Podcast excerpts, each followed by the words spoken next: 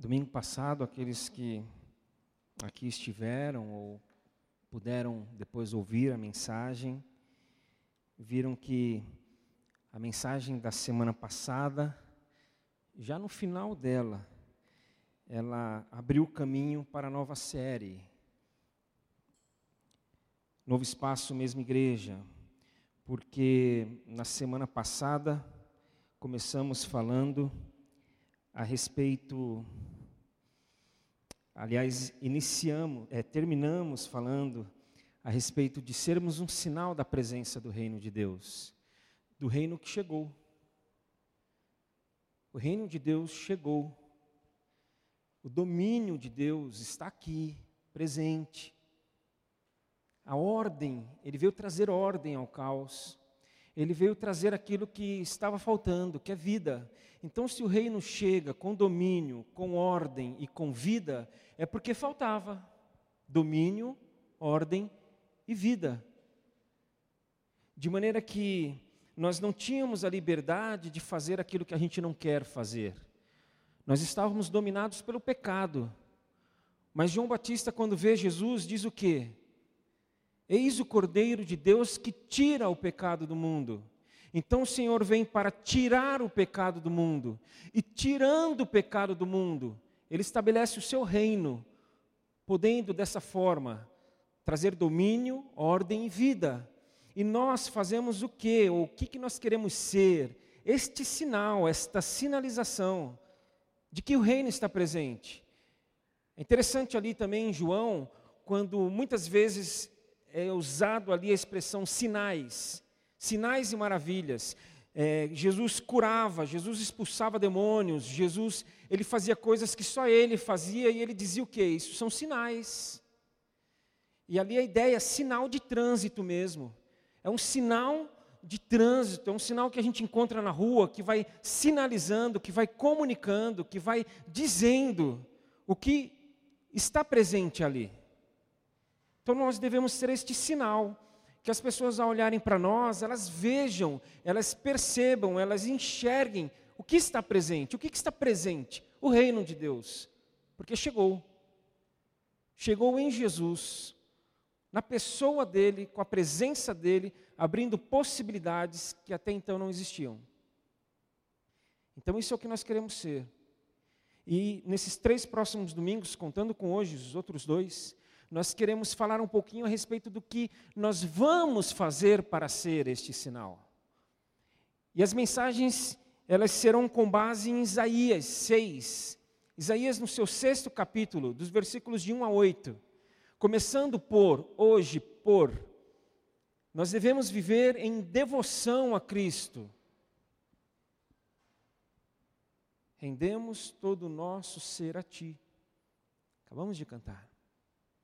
Então, nós vamos olhar para o texto hoje e buscar entender essa devoção a Cristo, que a partir do momento que nos devotarmos a Ele, nós estaremos sinalizando às pessoas de que o Reino está presente, porque nós nos ajoelhamos diante do Rei, porque a nossa vida é mobilizada por isso e para isso. Isaías 6, no seu capítulo 6, versículos de 1 a 8, Isaías nós lemos o seguinte: No ano em que o rei Uzias morreu, eu vi o Senhor, Isaías falando. Ele estava sentado em um trono alto, e a borda do seu manto enchia o templo. Acima dele havia serafins, cada um com seis asas. Com duas asas cobriam o rosto, com duas cobriam os pés e com duas voavam. Diziam em alta voz: Santo, Santo, Santo é o Senhor dos exércitos, toda a terra está cheia de Sua glória. Suas vozes sacudiam o templo, até os alicerces e todo o edifício estava cheio de fumaça. Então eu disse: Estou perdido é o meu fim, pois sou um homem de lábios impuros e vivo no meio de pessoas de lábios impuros. Meus olhos, porém, viram o Rei, o Senhor dos exércitos. Então, um dos serafins voou em minha direção, trazendo uma brasa ardente que ele havia tirado do altar com uma tenaz.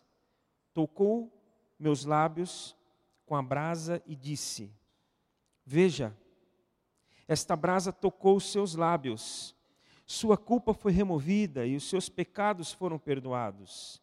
Então ouvi o Senhor perguntar: Quem enviarei? Como mensageiro a este povo? Quem irá por nós?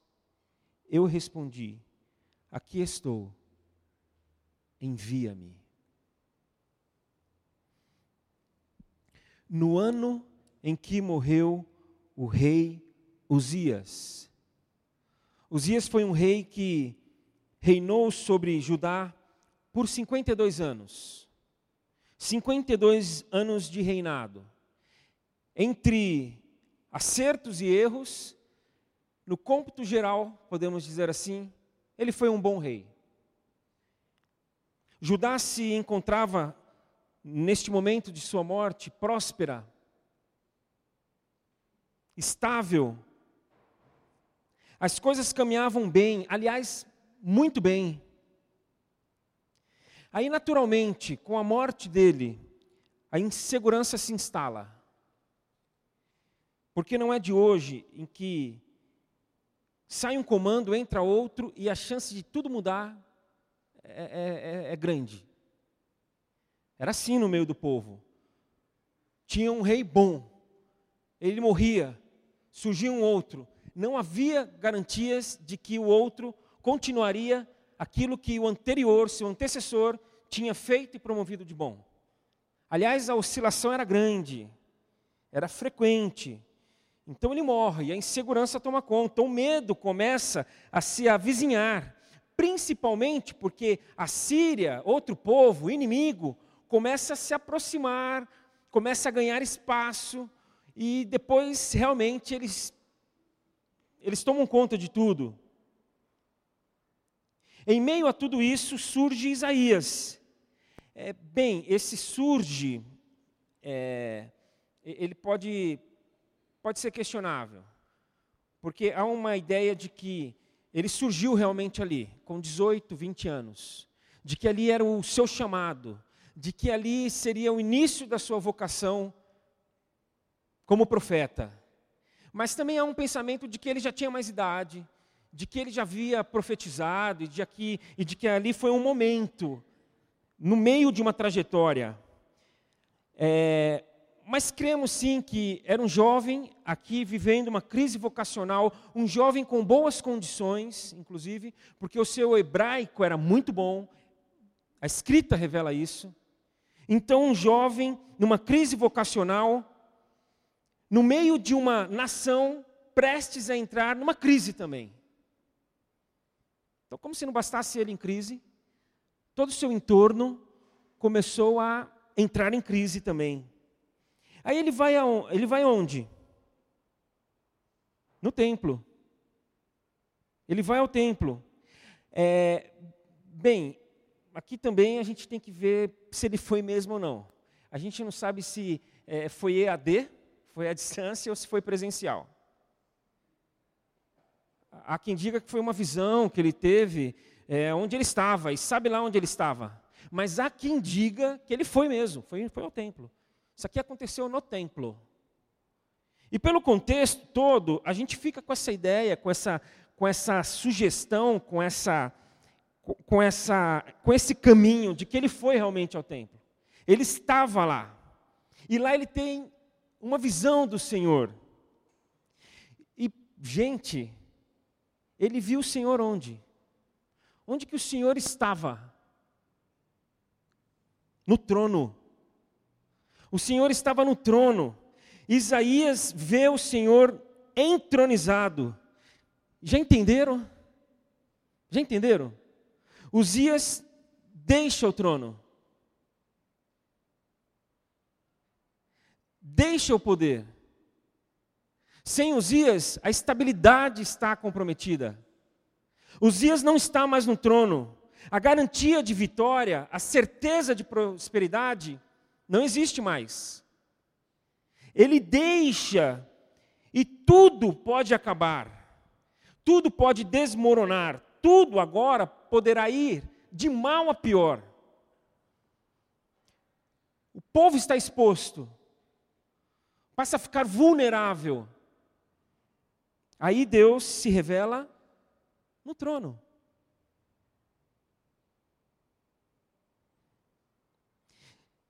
Dizendo que circunstancialmente as coisas podem até não estar boas, tão favoráveis, porque Uzias deixou o trono. Mas existencialmente nada mudou. Na existência, nada foi mudado. Na existência, continua o Senhor no trono. No lugar dele, que é devido a ele. Ele continua reinando. Por isso, ele estando no trono, nós vamos adorá-lo. Por isso nós adoramos a Ele, por isso a devoção é resposta da revelação. A devoção é fruto da revelação de que Deus está no trono. Deus se revela santo, aliás, santíssimo. Santo, santo, santo, significa santíssimo. Muito, demais, absolutamente. Os anjos cantando de forma ininterrupta: Santo, Santo, Santo. Os anjos estão cantando agora. A gente não está ouvindo. A gente não está tendo essa visão. Mas a gente pode ter a certeza de um Deus que se revelou e se revela na história, enquanto os anjos cantam Santo, Santo, Santo. Nós vamos almoçar daqui a pouco, enquanto estivermos almoçando, os anjos vão estar cantando Santo, Santo, Santo. Nós vamos, alguns vão dar aquela cochilada depois do almoço. Enquanto você cochilar, os anjos vão estar acordados, até porque eu acho que eles não dormem. Santo, Santo, Santo. Teremos um outro grupo aqui à noite, na celebração das 19 horas. Enquanto aqui estivermos, os anjos vão estar cantando Santo, Santo, Santo. Nós vamos dormir, nós vamos acordar, nós vamos tomar café, vamos pegar nosso carro, deixar as crianças na escola, vamos trabalhar enquanto os anjos estarão cantando Santo, Santo, Santo. Aquele que está no trono, aquele que, portanto, deve ser adorado, porque foi revelado como o Senhor que é único, inigualável. Não tem comparação. Não tem. Deus está numa posição que ninguém chega. Nós somos a coroa da criação, como diz a Bíblia. Nós somos o ápice, nós somos o ponto alto da criação, mas mesmo alto, nós estamos abaixo dele. O diabo, gente. Muito menos o diabo. Depois o Senhor vem a gente, depois é que vem o diabo, lá embaixo. Então ele está muito distante do Senhor, inigualável, insuperável, inexplicável. Inexplicável. Não dá para explicar Deus. Por isso que a gente tem uma crítica à teologia clássica, que vive tentando explicar Deus e tenta explicar Deus e diz que você tem que entender Deus. Quando o que dá é que quando ele se revela, a gente explica um pouco a gente. A gente não consegue explicar ele. Mas quando ele se revela, a gente consegue explicar um pouquinho a gente. A gente consegue entender um pouco a gente. O pessoal do Vida e Missão está entendendo um pouco do que eu estou falando que a gente não olha para Deus, a gente olha para a gente com a lente de Deus. A partir da revelação dele, a gente também é revelado. Quando ele se expõe, nós também somos expostos. E aí só nos resta o quê? A confissão. Deus aparece, uma luz assim. Aí essa luz vem sobre nós. Então a gente enxerga ele no alto trono, tomando conta de tudo. E aí essa luz incide sobre nós e a gente, nossa, olha nós como somos. Olha nós como nós estamos. Olha a nossa condição. olha a nossa situação. E aí só nos resta o quê? Confissão. Ai de mim, Senhor. Ai de você. Ai de nós.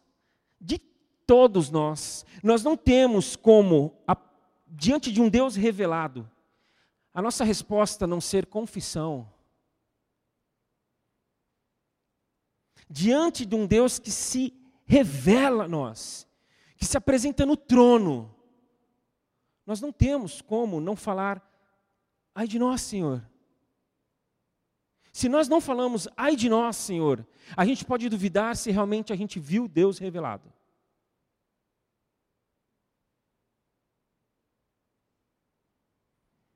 Ai de nós, Senhor. Devoção é revelação, devoção é confissão.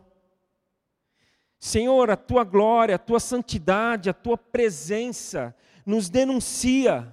Nós não temos como esconder mais nada. Ai de mim, sou impuro. É o que a gente fala diante do Senhor. Sou impuro, Senhor. Eu sou pecador. Eu sou reincidente. Eu faço de novo. Eu digo que não vou fazer e faço de novo. Eu falo é a última vez, mas aí eu novamente. Eu falo, mas nunca mais. E aí a coisa se repete segundos depois.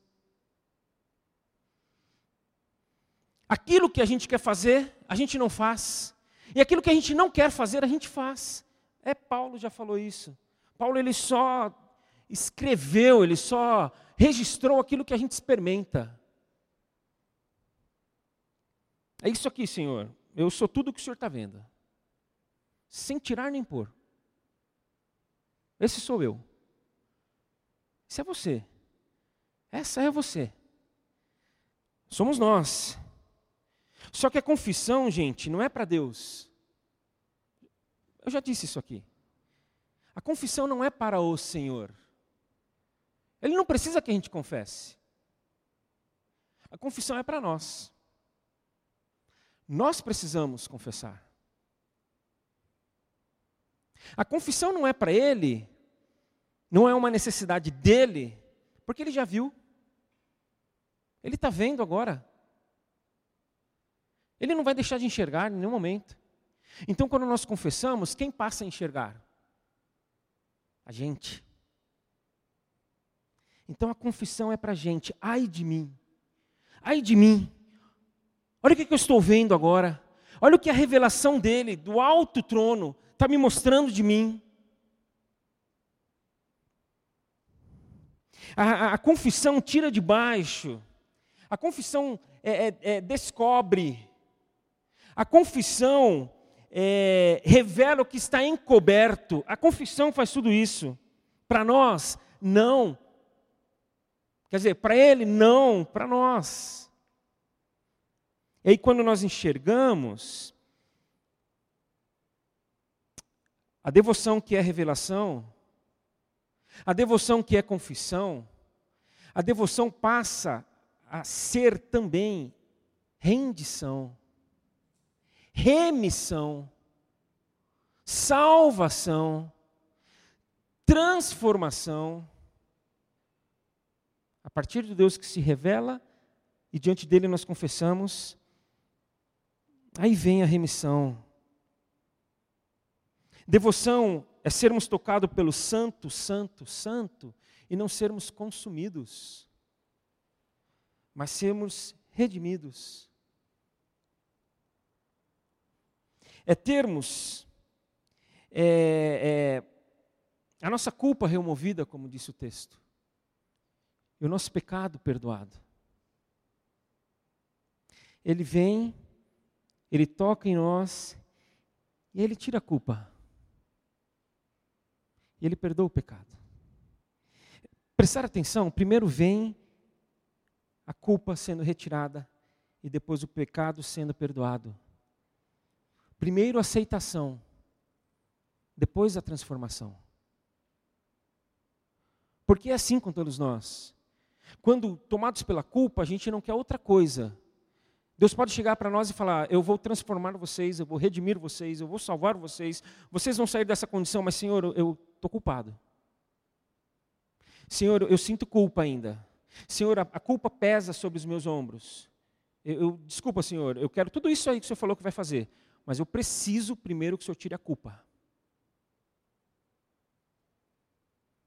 Então ele sabe disso. E o que ele faz primeiro? Ele tira a culpa. Aí estamos em condições de sermos transformados. Porque a nossa preocupação, enquanto a culpa não é tirada, é: será que eu vou ser aceito novamente? Olha o que, eu fiz. Fiz de novo. Ai de mim. Meus lábios impuros, minhas minha mente impura, meus olhos impuros, minhas mãos impuras, meus pés impuros, todo meu ser impuro. Ai de mim. Será que eu vou ser aceito novamente? Aí o que nós ouvimos dele? Ele fala: é, Você é meu filho, você nunca deixou de ser meu filho. Você é minha filha, nada mudou. E como assim, gente? Como é que isso é possível? A gente, por muito menos, quando alguém faz isso aqui para nós, e parece que a gente fica ali e deixa a pessoa com aquela culpa aí. Mas como é que isso é possível? Isso é possível por um motivo, que é um motivo, inclusive, é, é maior. Se nós formos pegar 365 dias do ano, se nós formos pegar 52 domingos no ano, não sei quantos encontros que temos fora daqui, o, o, assunto maior nosso, e não poderia ser outro, e sempre pela graça dele, pelo Deus revelado, pela confissão sendo possibilitada, será o amor. Só é possível por causa do amor dele por nós. Só por isso. Devoção é sermos tomados, inundados pelo amor de Deus. Devoção é nos lançarmos no amor dele.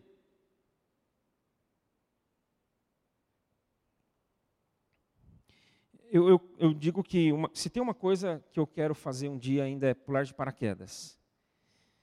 Não sei se eu vou fazer, não por medo de pular, é e não é. Vocês vão entender. É por medo do paraquedas não abrir. É sério. Aí as pessoas falam, mas claro que vai abrir, quem garante? Eu falo, você garante? Eu pergunto para a pessoa. Ela, se você garantir, se alguém garantir, eu vou.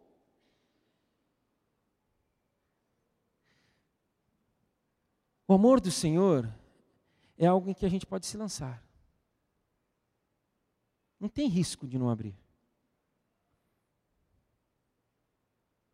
Não tem risco da gente se lançar e ele ficar vendo. Não tem. E querem um exemplo menos drástico e, e, menos emocionante, né? Porque alguns, só de ouvir falar isso, já tão, vão querer vão acabar falando, Marcelo, não faz isso nunca. Sabe aquela brincadeira de você fica parado e tem alguém aqui uns um metro e meio distante de você e você se lança e a outra pessoa segura? O amor de Deus é isso. É a gente se lançar. E saber que Ele vai, ó. Está aqui, estou presente. Eu vou te segurar. Esse é o amor de Deus. O amor de Deus é o que François Varillon disse. Presta atenção. Depois eu vou mandar essa citação. Ele diz: Espero que vocês captem a diferença fundamental que há entre um todo-poderoso que ama e um amor todo-poderoso. Um amor todo-poderoso não só é incapaz de destruir, seja o que for, como é capaz de enfrentar a morte. Eu vou reler, gente. Eu vou reler, porque isso aqui é muito bonito. Espero que vocês captem a diferença fundamental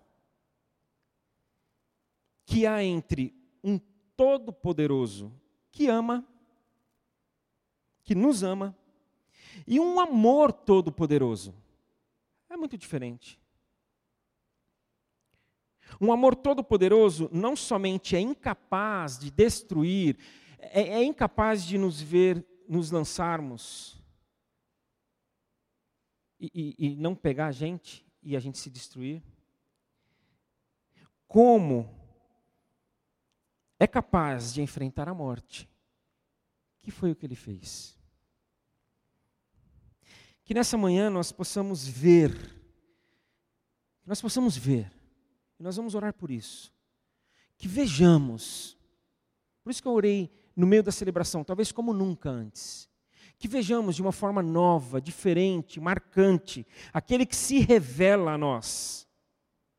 Aquele cujos anjos cantam o amor todo-poderoso, o amor todo-poderoso, o amor todo-poderoso. É isso que os anjos estão cantando de que existe um que é o amor todo-poderoso. É o amor todo-poderoso. É o amor todo-poderoso, nos conduzindo que a confissão, diante de um que é o amor todo-poderoso, a gente pode confessar tudo. Tudo. Tudo. Porque ele já viu e não nos consome. A gente só está aqui porque ele já viu e não nos consumiu. Diante do que ele já viu, se algo nele pudesse nos consumir, nós não estaríamos aqui.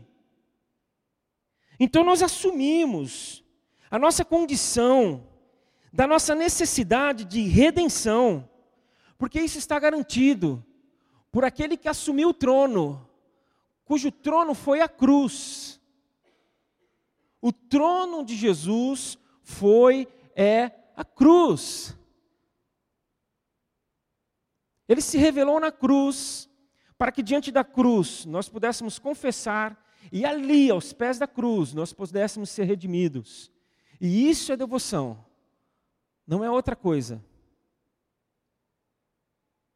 Então, que as pessoas possam nos ver, possam olhar para nós, e essa devoção ser suficientemente clara a ponto das pessoas enxergarem o reino de Deus, enxergarem este rei que está no trono, revelado no trono, de maneira que nada sai do seu comando, e por ele comandar de forma amorosa tudo, a gente confessa e é redimido. Então, quando as pessoas entenderem e, visualizarem isso em nós, essa devoção, elas vão falar: tem alguma coisa aqui que eu ainda não estou enxergando. Tem alguma coisa aqui que eu preciso ver. Porque olha só, eles enxergam algo, e diante do que eles enxergam, eles se dobram, eles se expõem, e aí eles são tocados e transformados. O que, que é isso? Aí a gente vai poder falar o que, que é isso. Porque a gente vai estar vivendo isso, uma vida de devoção a Cristo. E nós vamos cantar ao único, ao único. Não há outro. Não há outro. Por isso que nós vamos cantar, como cantamos agora há pouco, bonito, um grande coral. Ao único.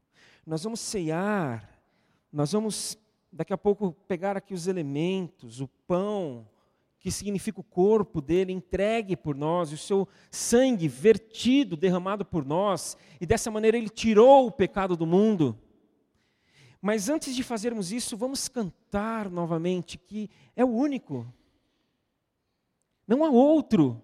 Por isso que nós celebramos essa ceia. Porque não há outro.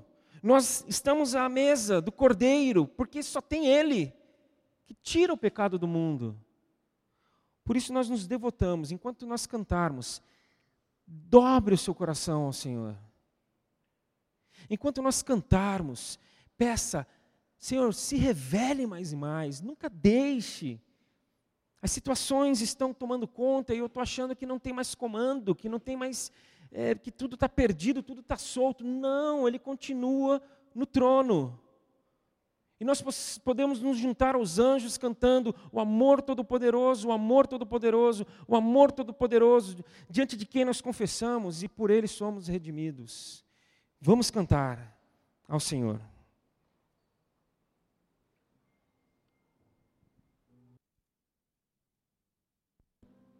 Amém. Podem permanecer em pé para a celebração da ceia. Enquanto cantávamos, meu filho chegou com isso aqui, trazido lá da, do momento deles, lá da sala das crianças. E aqui diz assim: Você sabia que quando entregamos nossa vida para Jesus, ela fica diferente? Veja como era antes e como ficou depois. Aí tem um garotinho triste. A vida sem Jesus é muito triste. Mas, e aí tem um rostinho com um sorriso. Com Jesus, a vida é uma festa. Conheço uma comunidade lá em Recife que o seu pastor fala que o encontro deles é a festa do perdão. Que todos os nossos encontros sejam uma festa do perdão. Que ninguém que esteja no nosso meio, que ninguém que se aproxime de nós, não se veja, não se perceba perdoado. E se Deus perdoa e perdoa, quem somos nós para não fazermos o mesmo? Se Deus aceita, por que nos aceita? Quem somos nós para não aceitar quem quer que seja? Se Deus nos acolhe, nos recolhe, e acolhe, nos recolhe, quem somos nós para não acolher e não recolher alguém? Porque Deus é esse, como disse Bernard Manning, ele fica muito chateado quando quando erramos, nós fugimos dele ao invés de corrermos para ele. Então, que possamos correr para ele nessa manhã e nos encontrarmos com ele à mesa. E nós vamos fazer hoje como fazemos às vezes, que é vir até a mesa. Enquanto cantarmos, venha à mesa. Não precisa ser todo mundo numa fila de forma ordenada, saia. Saia após mais um momento de oração em que você disser ao Senhor: Senhor, estou aqui. Estou diante do Deus revelado, do amor todo-poderoso, que mais uma vez toca em mim e eu confesso e sou redimido. Então, após essa oração, consciente demais, absolutamente consciente, após a sua devoção pessoal aí, mais uma vez, desejando, venha, retire o pão, o cálice, volte para o seu lugar, para que juntos possamos celebrar nessa grande festa do perdão.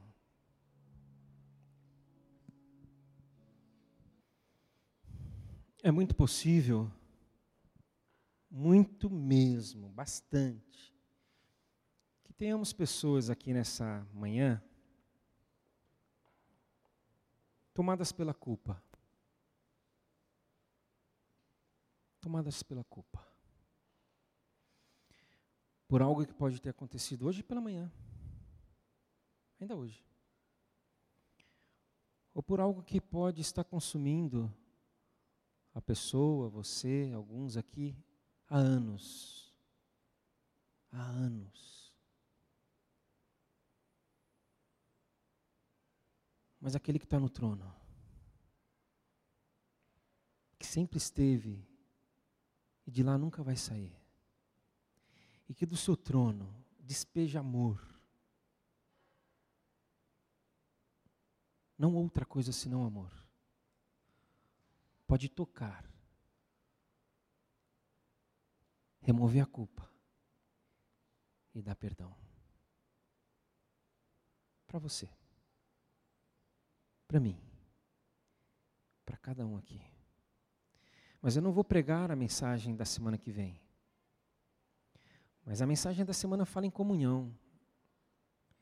Porque Isaías era um homem de lábios impuros que vivia no meio de um povo de impuros lábios.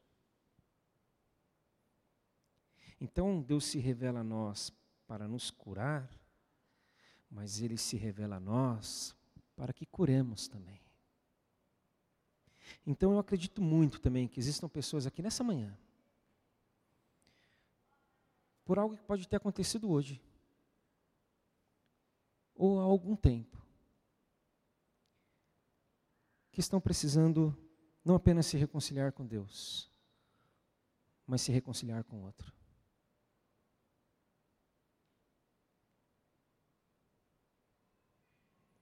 Não apenas receberem o perdão de Deus, mas receberem o perdão do outro, ou darem perdão ao outro. E é por isso que com o pão e o cálice em mãos, a gente vai orar nessas duas direções. Senhor, nos alcance. E, Senhor, que nós possamos alcançar e sermos alcançados também pelos nossos irmãos, pelas nossas irmãs. E que assim a verdadeira devoção aconteça. Seja real, presente e transformadora. Senhor, muito obrigado. Porque não depende de nós. Não fomos nós que colocamos o Senhor no teu trono. Não fomos nós que pensamos em um Deus que poderia existir e que nos amasse de forma profunda, de forma incalculável, de forma eterna. Não fomos nós, Senhor. Não fomos nós que deixamos e, e que dissemos para o Senhor: Deixa a tua glória, Senhor. Vem, Senhor. Não fomos nós que demos todo, toda a condição, não fomos nós que, que te tomamos pelo braço e te ajudamos a ir para a cruz. Não fomos nós que ficamos intercedendo enquanto o Senhor sofria, enquanto o Senhor padecia. Não fomos nós. Não fomos nós, absolutamente não fomos nós, que tiramos o Senhor daquele túmulo, que demos condições para que o Senhor ressuscitasse. Não fomos nós. E não fomos nós, Senhor, que após o Senhor ressuscitar, é, conseguimos é, ter um encontro novamente contigo. Senhor, não fomos nós, nunca foi nós, fomos nós e nunca será. Por isso nós te agradecemos, porque o Senhor se revelou a nós, uma revelação do amor todo-poderoso em que nós não podemos e não devemos fazer outra coisa senão confessar. Estamos aqui confessando diante do Cordeiro toda a nossa vida, toda a nossa existência. Estamos aqui diante do Cordeiro, sendo redimidos pelo Cordeiro. Muito obrigado por tirar a nossa culpa nessa manhã. por remover os nossos pecados. E nos ajuda, Senhor, a fazer isso uns com os outros, uns pelos outros. Nos ajuda, Senhor. Nós precisamos que nós possamos querer, nos faça querer. Em nome de Jesus oramos e em nome de Jesus comemos o pão e bebemos o cálice nessa hora.